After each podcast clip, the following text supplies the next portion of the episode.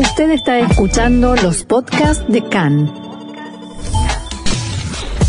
CAN, Radio Nacional de Israel.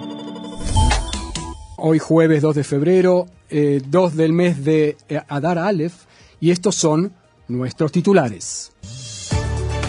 Según medios de Arabia Saudita, Estados Unidos eliminó al nuevo líder de ISIS, Abdallah Kordash, en un operativo antiterrorista a gran escala en Siria. El ministro de Defensa Benny Gantz visita Bahrein y firma un acuerdo de cooperación en materia de seguridad. El premier Bennett se reúne con los autónomos mientras más empresas mayoristas postergan el aumento de precios.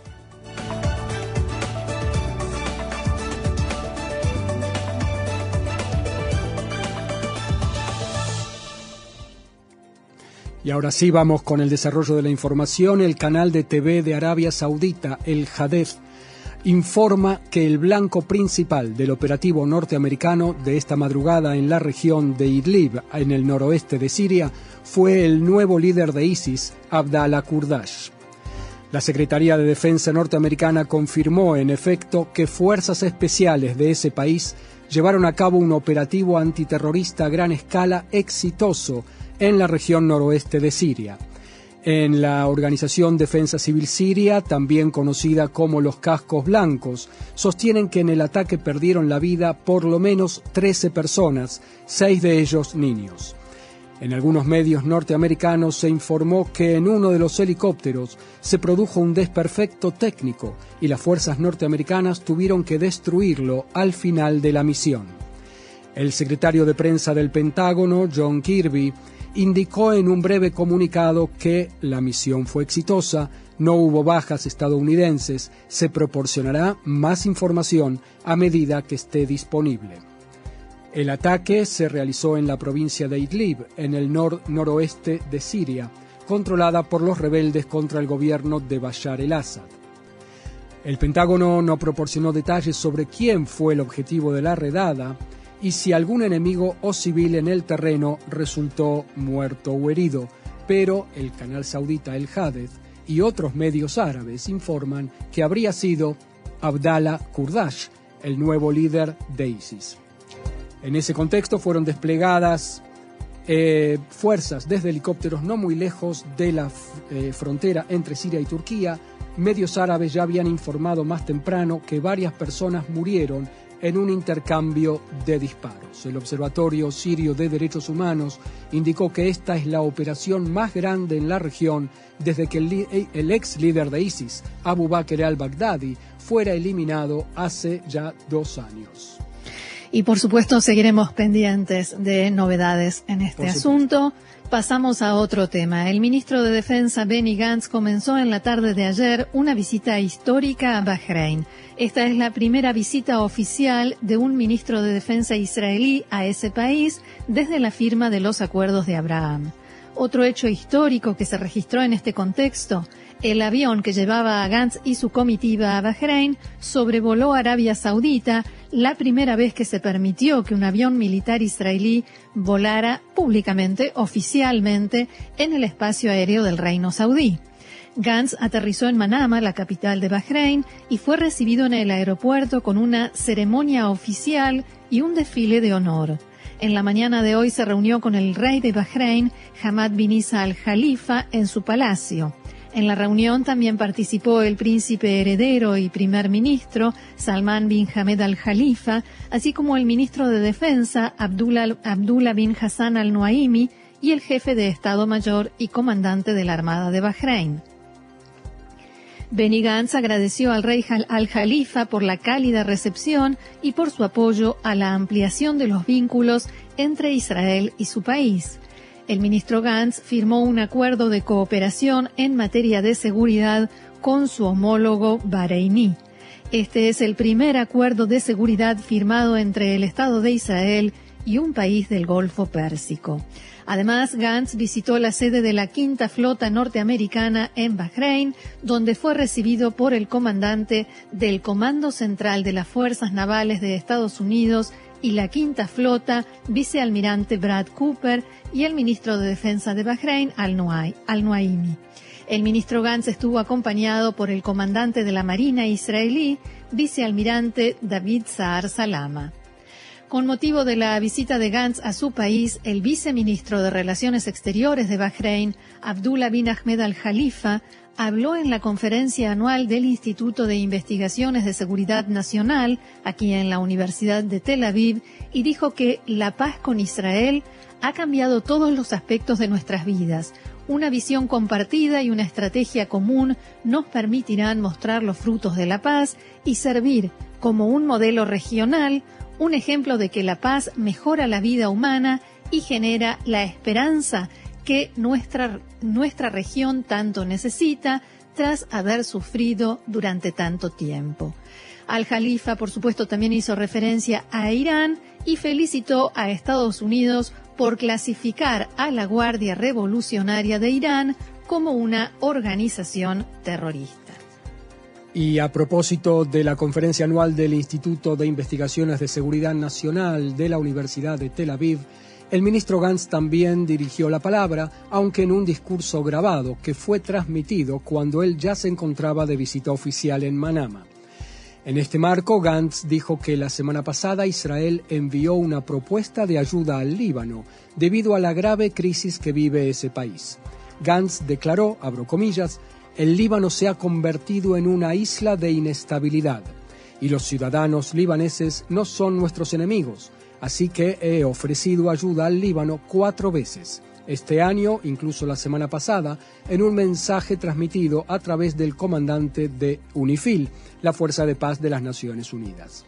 En forma focalizada, deseamos ayudar al ejército libanés, que sufre escasez de suministros básicos y ha perdido más de 5.000 soldados que dejaron el servicio recientemente frente al, al creciente apoyo directo de Irán a Hezbollah.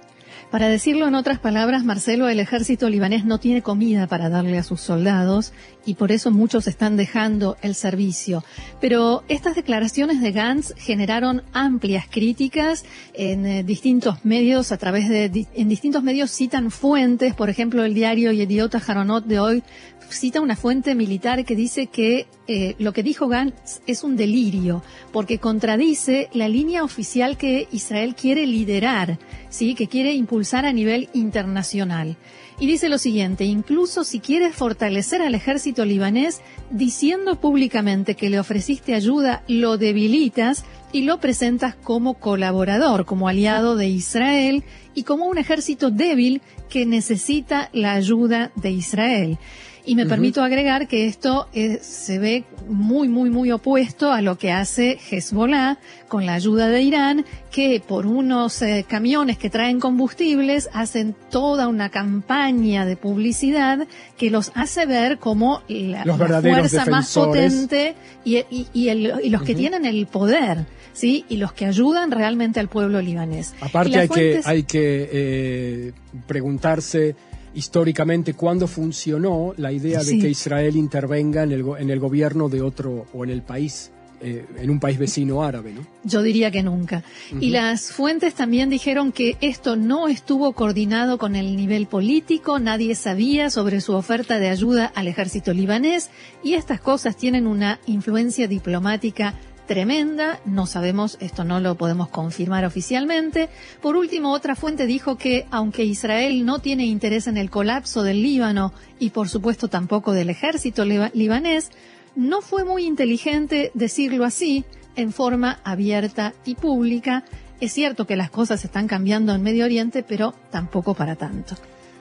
En otro tema, Gantz se refirió a 2021 como el año de las decisiones y las oportunidades estratégicas que tenemos por delante con la implementación de estas decisiones durante el año 2022. Abro comillas, hemos convertido los acuerdos de Abraham en una declaración de intenciones, en una realidad de, de, una declaración de intenciones, en una realidad de cooperación económica y de seguridad, dijo Gantz. Estas acciones fortalecen la estabilidad de la región y crean un frente moderado que incluye también países con los que los acuerdos madurarán, se concretarán. Según Gantz, este año tendremos muchas oportunidades para fortalecer los lazos y los intereses de seguridad de Israel. tanto con los países de Europa que están ayudando mucho en los esfuerzos para contener a Irán y también con más países del Golfo y Turquía. Todo esto desde una perspectiva sensata de intereses comunes, al tiempo que reforzamos nuestra profunda e importante alianza con Grecia y Chipre. Es interesante que Gantz haya mencionado a Turquía, es una de las primeras señales de respuesta de Israel a estos intentos recientes de Turquía de volver a acercarse, de eh, descongelar esas relaciones que estaban en muy mala situación. Y precisamente hoy el presidente de Turquía, Recep Tayyip Erdogan, dijo que el mes próximo el presidente de Israel, Herzog, va a visitar su país. Hace una semana nada más había dicho que dio un mensaje que daba a entender que en febrero Herzog iba a visitar su país. Ahora dice que el mes próximo, de todos modos, Khan pudo saber que es probable que funcionarios de los dos países hagan reuniones previas antes de la visita de Herzog y a todo esto no hubo ninguna respuesta, ningún comentario por parte de la Casa Presidencial. Y para terminar con Gantz, como era de esperar, el ministro de Defensa no dejó de lado el tema de la amenaza de Irán e hizo referencia al trabajo conjunto de Israel y Estados Unidos en este tema, abro comillas, nuestros ejércitos y sistemas de defensa mantienen un vínculo constante e impulsan acciones operativas frente a la carrera iraní hacia el armamento nuclear, incluso en estos días. Seguimos adelante. La agencia de noticias oficial de Emiratos Árabes Unidos informó esta mañana, citando un comunicado oficial del Ministerio de Defensa, que las fuerzas de seguridad de ese país interceptaron y destruyeron tres drones en su espacio aéreo. Los proyectiles habrían sido disparados por los hutíes y cayeron fuera de las áreas pobladas. No hubo víctimas.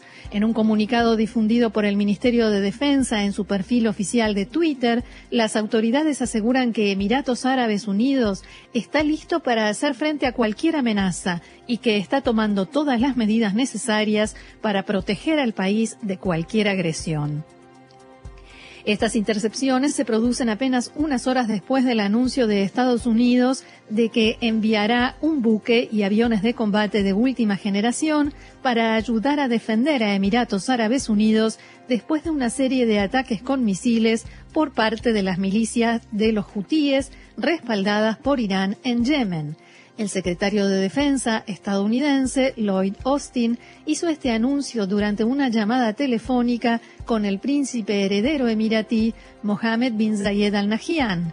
De acuerdo con un comunicado publicado en la página web del Pentágono, el secretario reiteró su firme condena a estos ataques y su compromiso con la alianza estratégica entre Estados Unidos y Emiratos. A raíz del creciente conflicto entre Ucrania y Rusia, el ministro de Relaciones Exteriores ucraniano, Dmitro Kuleva, dialogó con Khan y expuso los pedidos de ayuda de ese país a Israel en el área de defensa. Israel está en un dilema nada pequeño. Por un lado, pertenece al bloque estadounidense y quiere ayudar a Ucrania, por el otro, también tiene buenas relaciones con Rusia y no quiere enervar al presidente Putin, sobre todo en el contexto del armamentismo iraní en Siria, donde, por ejemplo, Israel coordina con Rusia sus incursiones para neutralizar objetivos iraníes. Y por eso prácticamente no hemos escuchado a altos funcionarios israelíes expresarse públicamente sobre el tema de la crisis ruso-ucraniana en, el, eh, es el canciller Kuleva mismo el que sale a expresar públicamente sus pedidos a Israel y esto decía. When it comes to Israel, actually we have uh, a very deep, uh, very deep cooperation with them under the uh, en lo tocante a Israel, mantenemos una cooperación muy profunda con ese país en estas circunstancias. Estamos interesados también en profundizar la cooperación en el área de tecnología defensiva en particular en defensa antiaérea, y por supuesto apreciaríamos mucho los esfuerzos de Israel en jugar un rol diplomático entre Ucrania y Rusia. La ayuda que pide Ucrania a Israel entonces se centra ante todo en sistemas de defensa antiaérea, por ejemplo el sistema cúpula, de hierro. Ya lo había pedido en el pasado y ahora con más ímpetu. También solicitan poder adquirir sistemas de aviso temprano y, de hecho, todo armamento defensivo y subrayan que no buscan armamento ofensivo, sino solamente de defensa. Otra área en la que Ucrania está interesada en la ayuda israelí es la de cyber. Rusia ya atacó varias veces a Ucrania por medio de tecnología cibernética y por eso los ucranianos están interesados en mejorar sus defensas y ya hay conversaciones entre Ucrania e Israel en este tema. Este año será de acercamiento con Ucrania. El presidente de ese país, Vladimir Zelensky, visitará Israel e incluso abrirá una representación ucraniana en Jerusalén.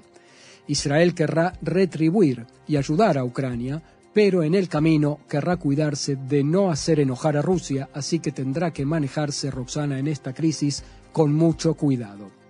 Así es, y si quieren eh, ayuda en cyber, tenemos una empresa muy famosa a nivel internacional. Pegasus se llama su programa, de, de, espionaje, sí, que bastantes dolores de cabeza nos está trayendo. Así es.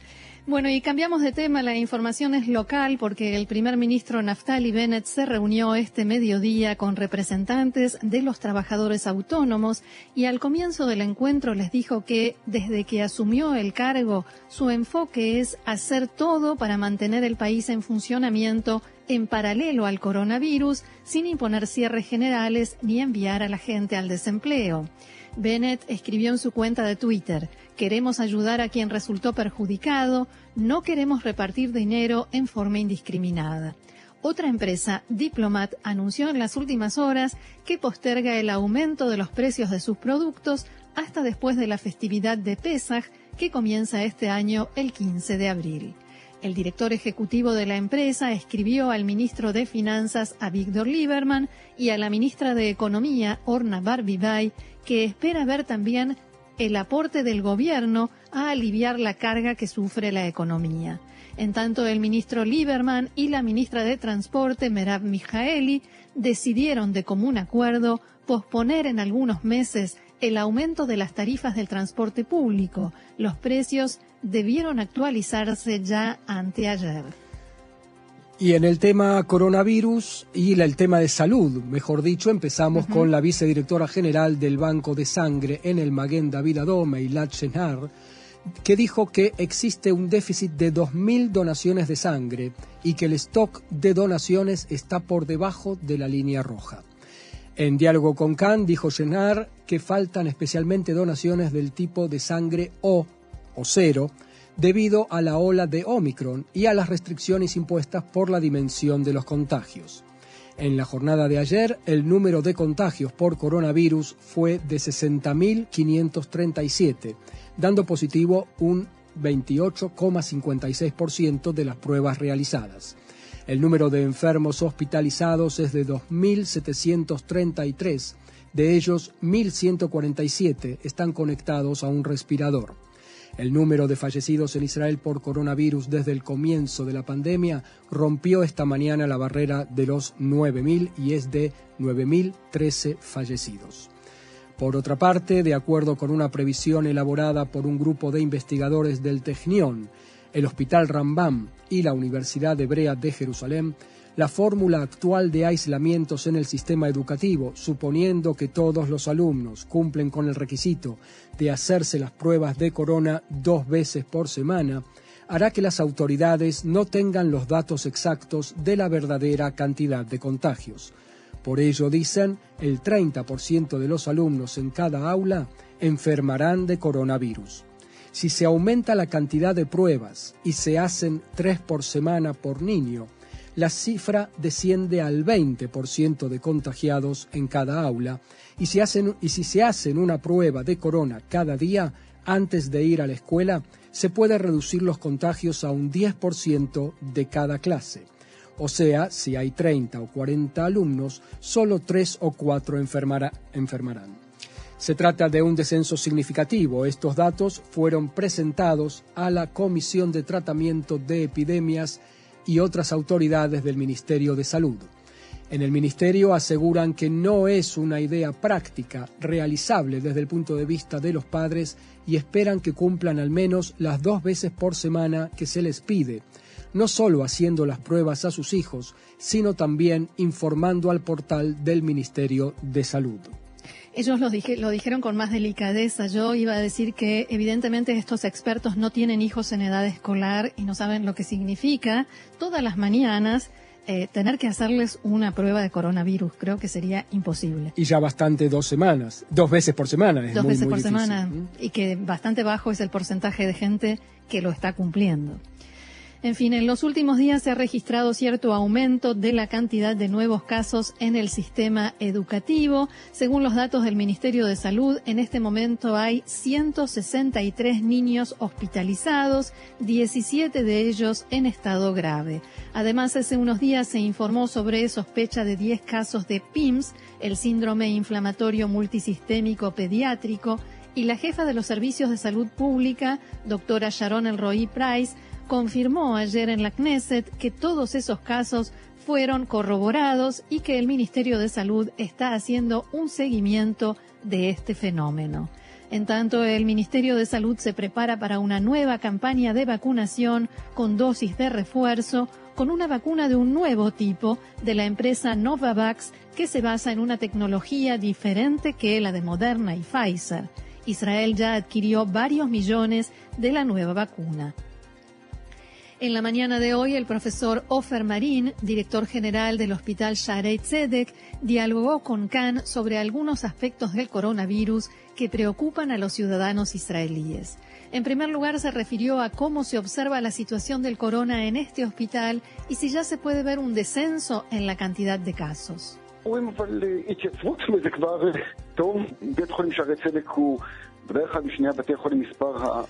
Vemos una estabilización y eso ya es algo bueno. El hospital Sharei Tzedek es uno de los dos hospitales con la mayor cantidad de pacientes de coronavirus. En este momento tenemos dos, 200 pacientes internados desde hace ya una semana. Es una cifra altísima, pero al menos ya no vemos el aumento que habíamos observado durante varias semanas en forma constante. También señaló como una cifra muy alta las 80 personas en estado grave y crítico que hay en este hospital y el hecho de que debieron incluir atención de coronavirus en ocho unidades del hospital, como emergencias, cuidados intensivos, obstetricia y muchas otras. El profesor Marín se refirió también a la nueva variante del corona, BA2. Preguntado si la presencia de esta variante ya se puede ver en el hospital, respondió.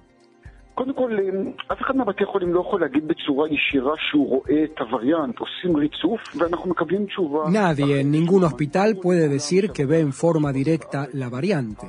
Se hace la secuenciación y recibimos una respuesta después de cierto tiempo. Está claro que la nueva variante ya se encuentra en Israel. Algunas de las estimaciones ya dicen que el 10% del total de pacientes se contagiaron de la nueva variante. Desde el punto de vista clínico no hay ninguna diferencia. No es que se pueda ver, según la gravedad de la enfermedad o la forma de contagio u otro parámetro, y saber de qué variante se trata. ¿Esta nueva variante puede limitar o retrasar el fin de la actual ola de contagios?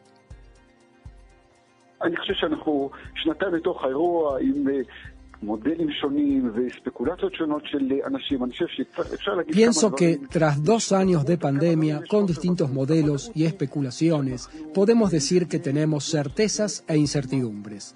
Lo que sabemos con certeza es que viviremos con este virus por un tiempo más. Ya está claro para todos que el concepto de una nueva variante, ese concepto ya no es nuevo. O sea, esta semana conocimos una variante, hace un mes otra, y lamentablemente es lógico suponer que en el próximo mes o dos meses escucharemos sobre otra variante. Continuarán apareciendo variantes porque hablamos de una pandemia mundial. Respecto a los datos que no se conocen o sobre los cuales no hay certeza, el director del hospital Sharet decía. אנחנו לא יודעים מה יהיה אה, היקף הדבקה שלו, עד כמה En primer lugar, respecto de cada variante, no sabemos qué alcance, qué capacidad de contagio tendrá, hasta qué punto su coeficiente de contagio será alto y en qué medida producirá enfermedad grave. Segundo, tampoco sabemos si las personas que ya se contagiaron y enfermaron de corona volverán a enfermarse. O sea, si alguien ya tuvo Omicron, ¿qué posibilidades hay de que se contagie de la nueva cepa o de la cepa que aparecerá dentro de un mes? En tercer lugar, tampoco sabemos hasta qué punto la vacunación será efectiva, significativa. Sabemos que, a diferencia de lo que aprendimos en la segunda y la tercera ola, la vacuna protege a la gente del contagio. Ahora ya está claro que con las nuevas variantes, las vacunas solo reducen la gravedad de la enfermedad. Y por último, tampoco sabemos en qué medida el tratamiento con los medicamentos que se están usando tendrá efecto y cambiará algo.